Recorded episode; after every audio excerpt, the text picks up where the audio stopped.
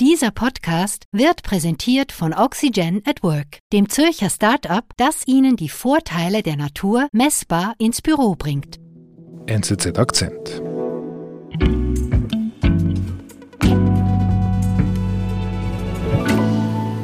The winner to organize the 2022 FIFA World Cup is Qatar. In ein paar Tagen ist es soweit. In Katar beginnt die Fußballweltmeisterschaft, das mhm. größte Sportereignis der Welt. Und seit diese WM nach Katar gegangen ist, ist die Kritik eigentlich immer lauter geworden. War am Anfang schon sehr laut, etwas abgeflaut und jetzt wieder ganz heftig. More than six and a half thousand migrant workers have died in Qatar. Women face discrimination and homosexuality. Menschenrechte werden mit Füßen getreten und dazu noch tote Gastarbeiter auf den Baustellen. Katar versklave seine Gastarbeiter, es unterdrücke Frauen, verfolge Homosexuelle und Journalisten. Mhm. Und das kann man ja von hier aus kaum beurteilen, was da wirklich los ist in diesem Stimmt. Land. Da sind wir, ich mit einer Kollegin, einfach mal hingefahren. Ja, ich habe dort mit vielen Katarern geredet, in Zelten, in der Wüste, Hochhäusern. Habe sie auf diese Kritik angesprochen auch und die haben mir einfach immer alle dasselbe gesagt. Mhm. Was? Ihr versteht uns einfach nicht. Je näher die Fußball-Weltmeisterschaft in Katar rückt, desto harscher wird die Kritik am Austragungsland. Michael Schilliger ist deshalb nach Katar gereist, um das kryptische Emirat besser zu verstehen.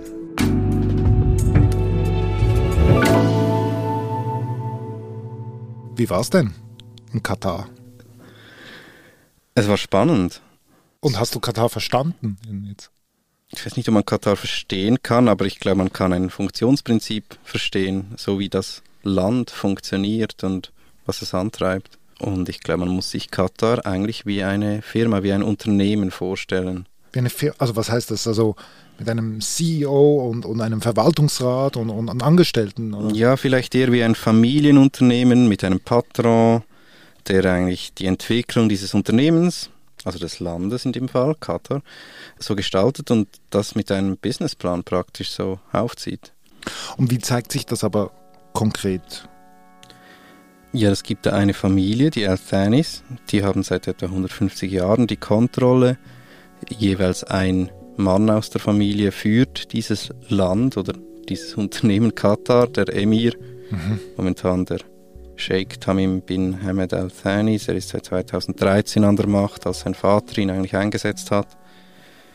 Und die führten damals ein leeres Land. Das war Wüste, das war heiß, man konnte dort nichts anbauen, mhm. hatte Piraten und es gab immer wieder Kämpfe mit verschiedenen Clans. Mhm. Nicht besonders attraktiv. Gar nicht. Sie waren einerseits Perlenhändler und andererseits haben sie einen Deal abgeschlossen mit den Briten, der ihnen eigentlich die Macht garantierte. Die Briten waren zufrieden, weil dann eine Familie dafür Ruhe sorgte, die Piraten irgendwie damit aufräumte. Dafür waren die Alzheinis an der Macht. Okay, aber das war vor 150 Jahren. Genau, ja. Und wie ging es dann weiter? Ja, dieses Familienunternehmen Katar lebt eben von diesem Produkt, von einem einzigen Produkt, den Perlen. Und da kommen in den 20er Jahren die Kunstperlen aus Japan auf und dieses ganze Geschäftsmodell bricht zusammen. Mhm. Die 1920er Jahre. 1920er Jahre, genau. Die Firma geht da praktisch Konkurs. Die Leute müssen, ziehen weg, sie fliehen, weil es gibt einfach nichts mehr. Es gibt auch nicht mehr Geld zum Verteilen für die Althainis. Das ist ein Trauma. Sie nennen diese Jahre dann in den 40er Jahren, diese nennen sie Years of Hunger. Und Katar kehrt zu etwas zurück, was es immer mal war. Arm, einfach, leer. Mhm, mhm. Und dann? Man hatte vor dem Zweiten Weltkrieg Öl entdeckt, das aber noch nicht wirklich gefördert. Und dann beginnt in den 50er Jahren diese Ölförderung und dann später auch die Gasförderung und das Land wird sehr, sehr schnell unglaublich reich. Und das ist auch der Moment, wo sich die Patrons dann fragen, was machen wir jetzt mit diesem Geld? Mhm. Wie entwickeln wir dieses Land eigentlich? Und sie entwerfen da einen Masterplan, der aufzeigen soll, wie man aus einem Wüstendorf eine moderne Stadt, ein modernes Land baut. Mhm. Und wenn du sagst Masterplan und wenn du sagst, das Ganze ist wie ein Unternehmen, dann kann man eigentlich sagen, statt Masterplan eine Art Businessplan. Ja, genau. Und der beinhaltet dann verschiedene Strategien. Da geht es um die Raumentwicklung. Also da holen sie britische Stadtplaner, die entwerfen wirklich auf dem Reißbrett einen Plan. Sie setzen eine Art Board ein, das das Land entwickeln soll. Das beginnt bereits irgendwie in den ja, 80er Jahren auch dann. Und das beinhaltet dann auch, dass man einfach in extrem schneller Abfolge Teile der Stadt niederreißt, alte wieder aufbaut, Leute umsiedelt, Leute überhaupt ansiedelt. Viele sind da immer noch zumindest teilnomadisch unterwegs. Man holt sich alles, was man braucht. Man baut eine zum Beispiel Universität einfach so schnell auf mit ägyptischen Architekten und dann auch ägyptischen Professoren, die kauft man sich auch ein. Das geht alles von oben herab, wird das schnell entschieden, weil der Unternehmenschef will das, also macht man es. Man mhm. bezahlt dafür. Also, wenn man so schnell reich wird und so einen großen Masterplan hat, dann braucht es ja immens viele Arbeitskräfte. Genau, und man holt da wirklich Zehntausende, irgendwann Hunderttausende Arbeiter, wirklich auch für die Baustellen schon damals aus Asien. Und die kommen, die sind Teil dieses Unternehmens Katar und zwar einfach Angestellte. Die sollen nicht sesshaft werden dort und Bürger werden irgendwann. Die sind geholt worden, um dieses Land aufzubauen. Und wenn das erledigt ist, dann sollen sie dann auch wieder gehen. Und man muss das sich auch bei den Bürgern eigentlich etwas so vorstellen. Also die Katarer, das sind ja nicht unbedingt Angestellte in diesem Modell. Das sind eher wie die Teilhaber, Aktionäre eines Unternehmens, mhm. nur 15 Prozent der Bevölkerung. Heute? Und, heute, genau. Und die erhalten dafür halt eine Dividende, dass sie da an diesem Unternehmensmodell eigentlich festhalten und das unterstützen, die Althanis eigentlich gewähren lassen. Okay, was heißt das genau, eine Dividende? Ja, die Regierung, also der Staat, zahlt jedem Katarer und Katarerin Strom und Wasser. Die Schulen sind gratis und es sind inzwischen sehr gute Schulen. Arztrechnungen, also gesamte Gesundheitsversorgung ist gratis, auch wenn man ins Ausland reist für eine irgendwie Behandlung, dann wird man, kriegt man den Flug bezahlt, auch für die Angehörigen den Flug bezahlt und den Aufenthalt bezahlt. Man hat ein, kriegt ein Stück Land oder einen ähnlichen Betrag, um eine Wohnung zu kaufen. Man hat das Recht auf einen Job, man zahlt natürlich keine Steuern. Also es gibt, das geht immer weiter, auch wenn man dann den Job hat. Bei der Regierung hat man bestimmte Beträge für die Einrichtung und für das Outfit und das ist sehr genau geregelt und das steht jedem Katar zu. Okay, sehr großzügig. Sehr großzügig. Wieso diese Großzügigkeit? Ja, man kauft sich eigentlich Gehorsam so. Mhm. Das ist ja ein hochprofitables Unternehmen und die Patrons werden damit sehr reich und damit die Teilhaber unten, also die Bürger, nicht aufmuchsen, kauft man sie einfach und gibt ihnen so viel, dass sie immer wirklich zufrieden sind. Mhm. Aber wirklich mitbestimmen dürfen sie halt nicht. Mhm. Gibt es denn gar keine Opposition? Also wir haben vorher ja gehört, du hast gesagt, ähm, die homosexuellen Thematik, die Frauenthematik, Pressefreiheit. Keine Opposition? Nein, politisch nicht. Es gab Stämme, die haben mal aufgemuckst, die wurden ausgebürgert. Okay. Die sind halt nicht mehr dort. Okay. Also die gehen knallhart fort. Auch hier wieder wie ein Unternehmen. Kann man genau. Sagen. Wir sind gleich zurück. Ziehen Sie schon bald in ein neues Büro oder möchten Sie Ihr aktuelles Arbeitsumfeld etwas grüner gestalten? Bei Oxygen at Work erhalten Sie ein Pflanzenkonzept, das nicht nur gut ausschaut, sondern auch messbar die Büroluft verbessert. Für ein nachhaltig grünes Büro sorgen die Spezialisten von Oxygen at Work gleich selbst. Lassen Sie sich von realisierten Projekten bei Flaschenpost, Microsoft und Co. begeistern und sichern Sie sich Ihr smartes Pflanzenkonzept auf oxygenatwork.ch.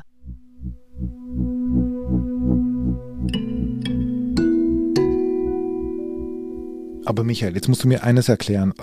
Dass das Unternehmen Qatar gut funktioniert, gut aufgestellt ist, das kann ich ja verstehen. Aber was für einen Profit erhofft sich denn der Patron oder überhaupt das Unternehmen Qatar mit der Ausrichtung einer Fußball-WM?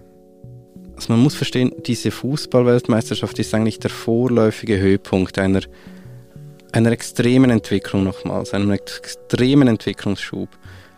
Und der begann in den 90er Jahren. Katar war damals profitabel, aber es war noch kein Weltplayer. Wenn man aber in der globalisierten Wirtschaft mithalten will, muss man wachsen. Mhm. Sonst wird man geschluckt. Mhm, mh. Und das hat Katar einerseits mal erkannt, oder die damalige Führung, die dann im 95 sich an die Macht putschte, kann man so sagen, die hat das erkannt, dass sie wachsen muss. Und etwas Zweites hat sie auch erkannt, dass dieses Geschäftsmodell ein Ablaufdatum hat. Das Geschäftsmodell mit Öl und Gas. Genau. Mhm. Das wird nicht ewig halten, einerseits. Und andererseits ist dann da den Kataren bewusst, ah, das hatten wir schon einmal mit den Perlen. Mhm. Abhängig von einem Stoff, gut. Und das ist dann irgendwann plötzlich wertlos geworden. Mhm. Und diese Armut soll auf jeden Fall verhindert werden. Ja, das ist das Schlimmste natürlich. Und dafür entwickeln sie einen neuen Masterplan. Mhm. Der skizziert, was Katar 2030 sein will, also eine Unternehmensvision, eine progressive Gesellschaft, aber auch mit einer islamischen Identität. Reich, aber auch nachhaltig. Eigentlich am liebsten alles gleichzeitig. Und um all das zu ermöglichen, fangen sie an, ihre Geschäftsstrategie eigentlich zu diversifizieren. Sie investieren in andere Unternehmen auf der ganzen Welt. Sie kaufen Harrods zum Beispiel. Sie kaufen Anteile bei Volkswagen, mhm. bei ähm, anderen Fluggesellschaften zum Beispiel auch. British Airways gehört teilweise Qatar, Credit Suisse. Mhm. Und damit wollen sie eigentlich mal den Wohlstand weiterhin finanzieren. Dann gleichzeitig suchen sie einen Ersatzrohstoff. Sie können ja nichts anbauen dort. Und den finden sie in der Bildung. Mhm. Und sie gründen eine Stiftung, die lädt amerikanische Universitäten ein, die in Katar Ableger errichten und die Bevölkerung ausbilden sollen. Die unterrichten nach denselben Standards wie in den USA, fantastische Universitäten.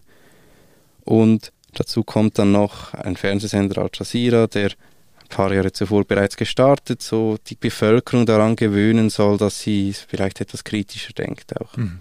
Aber wie passt die Fußball-WM da rein? Genau, das ist dann eigentlich letztendlich der Moment, wo sich zeigt, dass Katar halt mehr will als einfach nur Geld, es will auch Status, mhm. es will wahrgenommen werden und es will einen Platz in der Welt. Mhm.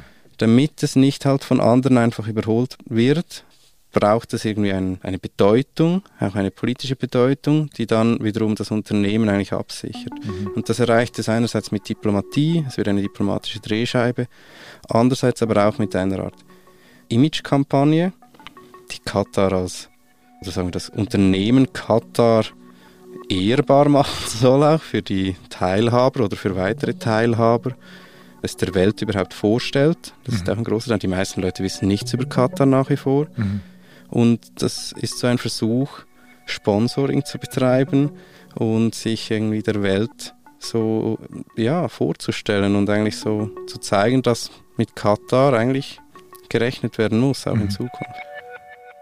Aber Michael, in wenigen Tagen geht es jetzt los mit dem Ampfiff. Und wenn ich dir jetzt so zuhöre, dann muss ich sagen, so jetzt aus Sicht dieses Unternehmens Katar, da geht doch die Rechnung auf. Ja, das Unternehmen ist profitabel, den Patrons geht es gut, auch den Teilhabern, also den Bürgern geht es gut. Mhm.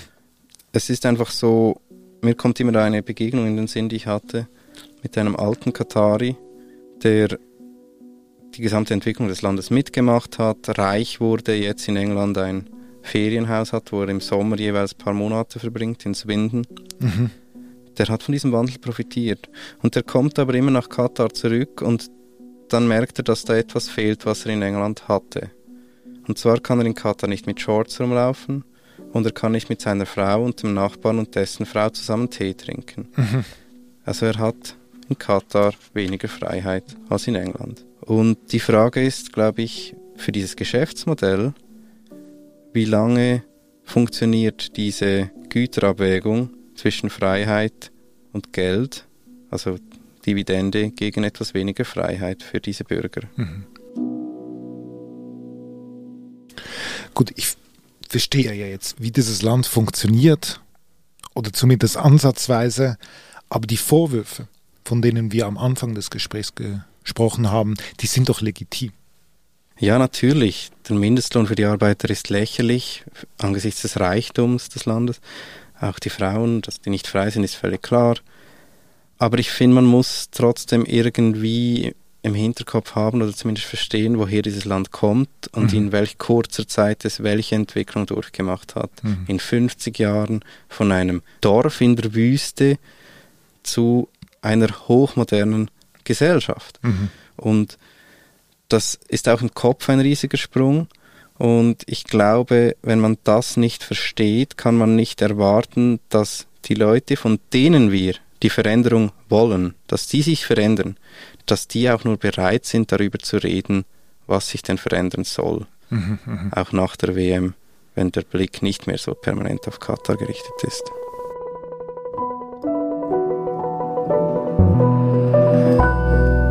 Michael, von deiner Reise nach Katar hast du wahnsinnig viel Stoff mitgebracht. Tolle Artikel. Ihr findet sie bei uns in den Show Notes. Es lohnt sich, ein Abo zu lösen unter www.nsz.ch slash Akzentabo. Lieber Michael, vielen Dank. Danke dir, David.